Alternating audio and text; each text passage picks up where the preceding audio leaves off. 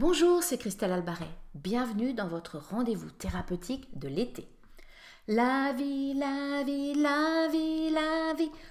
Vous vous rappelez très certainement de ce générique du dessin animé Il était une fois la vie avec le fameux maestro, célèbre personnage à la longue barbe blanche qui nous présentait si bien l'homme, la vie, notre terre, l'espace, les explorateurs.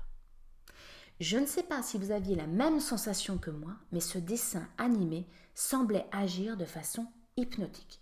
Il nous faisait voyager, comprendre, rêver et prendre conscience d'un tas de petites choses comme pour nous préparer à grandir. Vous savez, un peu comme lorsqu'on se hisse pour regarder avec gourmandise par-dessus la palissade pour y découvrir ce qui s'y cache.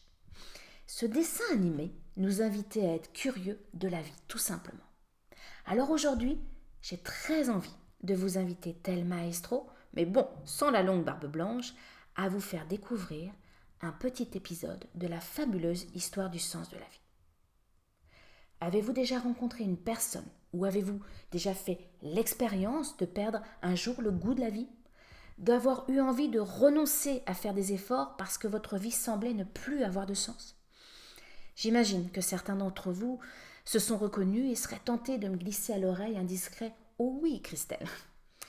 Sachez que si cela vous est déjà arrivé, ou bien si vous en faites l'expérience en ce moment, il n'est pas anormal de passer par des pertes de sens dans la vie. C'est même parfois sain et salvateur. C'est certainement l'expression qu'il est temps de faire évoluer le sens que vous souhaitez donner à votre vie. De la même façon que vos pieds grandissent jusqu'à arriver à une stabilité, votre sens de la vie aussi évolue. Il s'émancipe jusqu'à trouver chaussure à son pied. Il vous propose alors une vie où vous êtes bien avec vous-même et bien avec l'autre. Le sens de la vie s'habille-t-il en Prada? Dans le film Le diable s'habille en Prada, c'est en enfilant ses boots Chanel que le personnage d'Andy prend confiance en elle. Une façon de revisiter le fameux conte du petit pousset de Charles Perrault où les bottes de cette lieu sont des bottes magiques qui s'adaptent à la taille de celui qui les chausse et permettent de parcourir sept lieux en une seule enjambée. Le sens de la vie, c'est cette chaussure magique qui est faite pour vous et vous donne envie de conquérir le monde à votre façon, en ayant confiance en vous par la sagesse et la maturité de votre esprit. Le sens de la vie n'est pas du prêt-à-porter. Contrairement à ce que l'on pourrait croire, le sens de la vie n'est pas automatique. Il s'acquiert à la suite d'une longue évolution sans faire l'économie de chemin de traverse. Le sens de la vie est une forme de sagesse qui passe par une meilleure compréhension du monde. C'est aussi une expérience consciente de soi qui provoque en nous l'évolution naturelle de nos idées, de nos croyances et bouscule nos certitudes. Vous l'aurez compris, le sens de la vie, c'est loin d'être du prêt-à-porter. Il se révèle et se façonne en passant par différentes crises de croissance, des paliers qui nous permettent d'apprendre à mieux nous comprendre et par la même occasion nous rendent plus habiles à mieux comprendre l'autre. Ces différentes étapes, certaines plus éprouvantes que d'autres, nous permettent de faire du tri. Du tri avec le passé, du tri sur l'idée peut-être trop arrêtée que nous avions du futur, et donc de la place en nous, pour nous ouvrir à un présent plus enrichissant, avec des relations plus satisfaisantes. Le premier coup d'œil dans le rétroviseur de la vie. Qui n'a pas entendu parler de la fameuse crise de la quarantaine ce moment de notre vie, que l'on soit une femme ou un homme, où l'on a envie de tout changer, de repartir à zéro, de redistribuer les cartes de notre vie? Cette crise de la quarantaine fait partie des crises de croissance qui questionnent le sens de notre vie. Elle arrive souvent entre 35 et 50 ans. Et pourquoi donc? Et pourquoi n'arrive-t-elle pas à tout le monde? En réalité, la crise de, la quarantaine est assez simple à expliquer, mais beaucoup moins simple à vivre et surtout elle désarçonne, que ce soit vous ou votre entourage. La crise de la quarantaine, c'est ce moment où vous avez déjà bien avancé sur la route de votre vie. Vous êtes au volant de votre véhicule de vie, en pilotage automatique, à bonne allure, et vous commencez à regarder dans le rétroviseur de votre vie.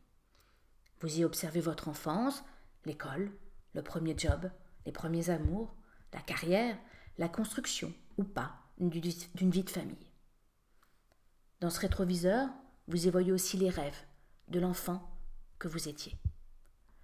La crise de la quarantaine se déclenche quand vous avez le sentiment que la direction que vous prenez ne donne plus sens. Pour certains, il s'agira de quelques calages à mettre en œuvre dans votre vie. Pour d'autres, il s'agira de grands chantiers, que ce soit au niveau personnel, familial ou professionnel. Les crises de croissance sont utiles et salvatrices car elles vous amènent à bien questionner le sens de votre vie et prendre des décisions pour retrouver sens et utilité dans votre vie. Par contre, attention, car si vous n'écoutez pas correctement ces crises de croissance, vous risquez d'aller à contresens et de vous retrouver quelques mois ou quelques années plus tard au point de départ. Pour éviter d'aller à contresens, ne prenez jamais de, décision pour éviter vos peurs, mais prenez des décisions pour répondre à vos besoins. Par exemple, si en regardant dans votre rétroviseur de vie, vous vous demandez pourquoi vous avez choisi cette vie-là, ce job-là, ce lieu de vie-là, qui ne vous conviennent plus du tout, ne vous blâmez pas, ne surréagissez pas. Prenez le temps de vous poser pour comprendre ce qui vous éloigne tant, tant de vos besoins essentiels. Et ensuite, plutôt que de vous demander ce qui vous ferait peur à rester dans cette vie-là, et donc de prendre des décisions pour éviter vos peurs, questionnez plutôt ce qui est important pour vous, pour que votre vie fasse sens et que vous vous sentiez utile. Quand les épreuves de vie offrent des cadeaux cachés. Parfois, nos crises de croissance sont provoquées par des accidents de vie, des épreuves plus impactantes que d'autres. Pour ma part, c'est l'annonce d'une maladie qui m'a ouvert les yeux à tout juste 30 ans. Je me suis rendu compte que je n'avais plus rien à faire dans la vie que j'avais construite jusqu'ici. Je l'avais aimé cette vie, hein, ce job, ce rythme, mais il ne me convenait plus, il ne faisait absolument plus sens pour moi. Le cadeau caché de l'annonce de cette maladie a été de me rendre compte que le temps était un luxe et qu'il m'était offert de changer maintenant pour me donner les moyens d'une vie qui ferait sens, où je me sentirais plus utile, plus alignée avec mes valeurs et mon besoin de contribuer à notre monde. Et voilà comment j'ai repris mes études pour devenir la psy que je suis aujourd'hui. Je ne suis pas devenue psy par hasard, je suis devenue psy car je l'ai choisi et que j'avais acquis la maturité pour y aller. Pour découvrir le sens profond de la vie, il faut croire que l'on peut apporter quelque chose à sa propre vie dans le présent ou l'avenir. C'est cette association indispensable de l'utilité et du sens qui nous permet de ne pas subir la vie, mais de la sublimer, de la croquer à pleines dents. Sens et utilité vous aident ainsi à développer tour à tour, tout au long de votre vie, d'autres sentiments positifs qui renforcent votre confiance en la vie et vous aident à dépasser les épreuves. Le coup de pouce de la thérapie. Je vous rassure, il n'est pas nécessaire d'attendre de gros accidents de vie pour trouver sens et utilité.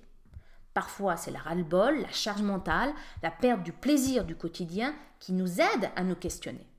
Parfois, c'est une déprime, une dépression, un craquage sentimental qui vont vous inviter à vous poser les bonnes questions. Dans ces moments-là, n'hésitez pas à trouver le thérapeute qu'il vous faut, ce miroir bienveillant et non déformant qui sera là pour vous écouter sans vous juger, pour que vous puissiez vous poser les bonnes questions et engager la suite de votre vie sans risquer d'aller à contresens de vos besoins. Je vous laisse méditer tout cela et je vous dis à très vite pour notre prochain rendez-vous thérapeutique de l'été. Je vous embrasse très fort.